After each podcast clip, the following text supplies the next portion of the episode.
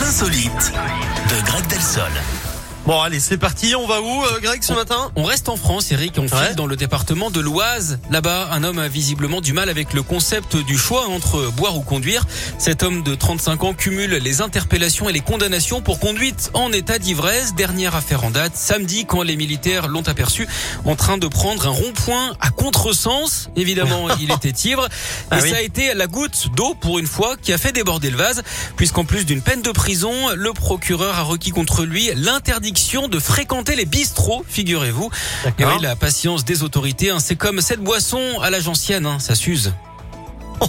Merci beaucoup, Greg. Je vous en prie, On se retrouve à 11h, ok? Avec plaisir. On fait ça tout à l'heure.